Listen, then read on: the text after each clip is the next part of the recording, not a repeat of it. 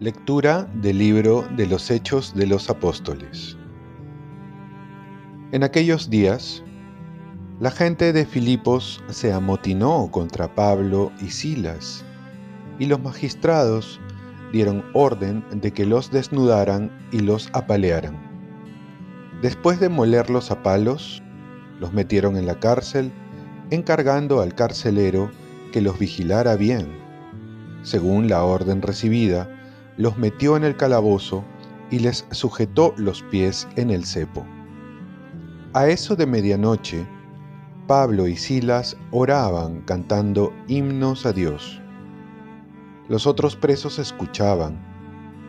De repente se produjo un terremoto tan violento que temblaron los cimientos de la cárcel. Las puertas se abrieron de golpe y a todos se les soltaron las cadenas. El carcelero se despertó y al ver las puertas de la cárcel de par en par, sacó la espada para suicidarse, imaginando que los presos se habían fugado. Pablo lo llamó a gritos. No te hagas ningún mal, que estamos todos aquí. El carcelero pidió una lámpara, saltó dentro y se echó temblando a los pies de Pablo y Silas. Lo sacó y les preguntó, Señores, ¿qué tengo que hacer para salvarme? Le contestaron, Cree en el Señor Jesús y te salvarás, tú y tu familia. Y le explicaron la palabra del Señor a él y a todos los de su casa. El carcelero se los llevó en aquellas horas de la noche, les lavó las heridas y se bautizó enseguida con todos los suyos. Los llevó a su casa, les preparó la mesa y celebraron una fiesta con toda la familia por haber creído en Dios. Palabra de Dios. Salmo responsorial. Señor, tu derecha me salva. Te doy gracias, Señor, de todo corazón. Delante de los ángeles tañaré para ti. Me postraré hacia tu santuario. Señor, tu derecha me salva.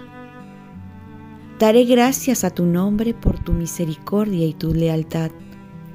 Cuando te invoqué, me escuchaste. Acreciste el valor en mi alma. Señor, tu derecha me salva. Tu derecha me salva. El Señor completará sus favores conmigo. Señor, tu misericordia es eterna. No abandones la obra de tus manos. Señor, tu derecha me salva.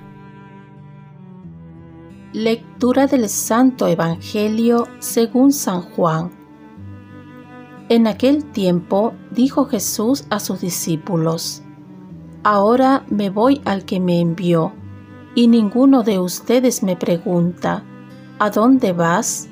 Sino que, por haberles dicho esto, la tristeza les ha llenado el corazón. Sin embargo, lo que les digo es la verdad. Les conviene que yo me vaya, porque si no me voy, no vendrá a ustedes el Espíritu Consolador. En cambio, si me voy, se lo enviaré a ustedes, y cuando Él venga, convencerá al mundo en lo referente al pecado, a la justicia y a la condena.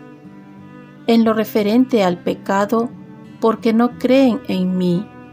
En lo referente a la justicia, porque me voy al Padre y no me verán en lo referente al juicio, porque el príncipe de este mundo ya ha sido condenado.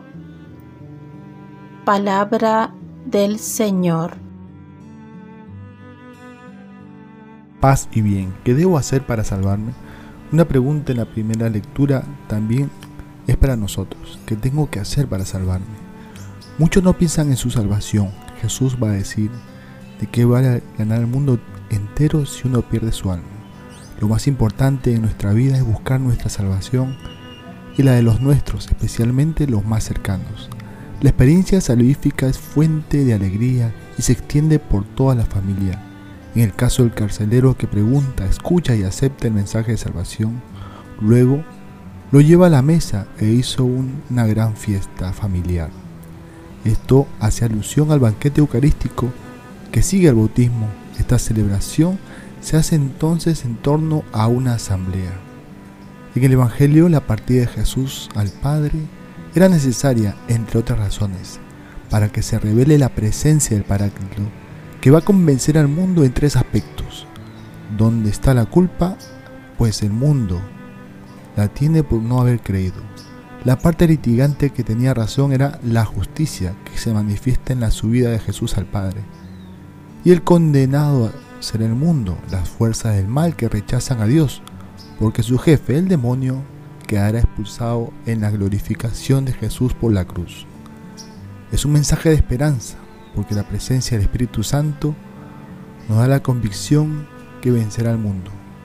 Oremos, Virgen María, ayúdame a buscar mi salvación y la de los míos, como también confiar en el Espíritu Santo para llegar a salvarme y llevar la palabra a muchas personas. Ofrezcamos nuestro día. Dios Padre nuestro, yo te ofrezco toda mi jornada en unión con el corazón de tu Hijo Jesucristo, que sigue ofreciéndose a ti en la Eucaristía para la salvación del mundo. Que el Espíritu Santo sea mi guía y mi fuerza en este día para ser testigo de tu amor. Con María, la Madre del Señor y de la Iglesia, te pido por las intenciones del Papa. Con San José Obrero, te encomiendo mi trabajo y mis actividades de hoy, para que se haga en mí tu voluntad. Y la bendición de Dios Todopoderoso, Padre, Hijo y Espíritu Santo, descienda sobre ti. Cuenta con mis oraciones, que yo cuento con las tuyas y que tengas un santo día.